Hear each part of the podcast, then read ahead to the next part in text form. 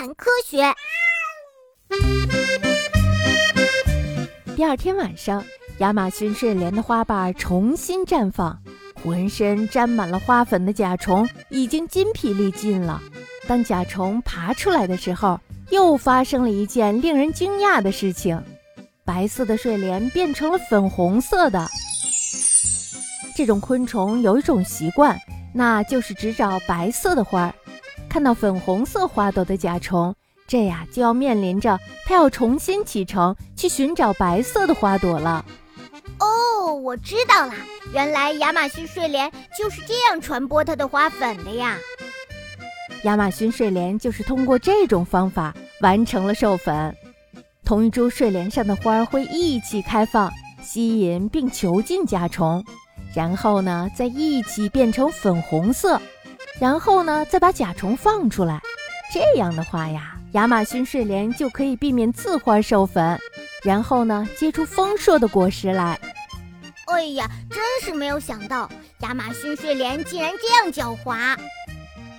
亚马逊睡莲曾经因为巨大的花儿和叶子而头疼，但是呢，现在不会了，因为呀，它通过囚禁甲虫。再把它放出来的方法，完成了异花授粉。正是因为成功的进行了授粉，亚马逊睡莲呀才会结出丰硕的果实来。那么，被关了一整夜在花朵里的甲虫该有多难受呀？又有多害怕呀？不知道亚马逊睡莲是否想过甲虫的感受？第三天的晚上呀，亚马逊睡莲又像什么也没有发生过似的。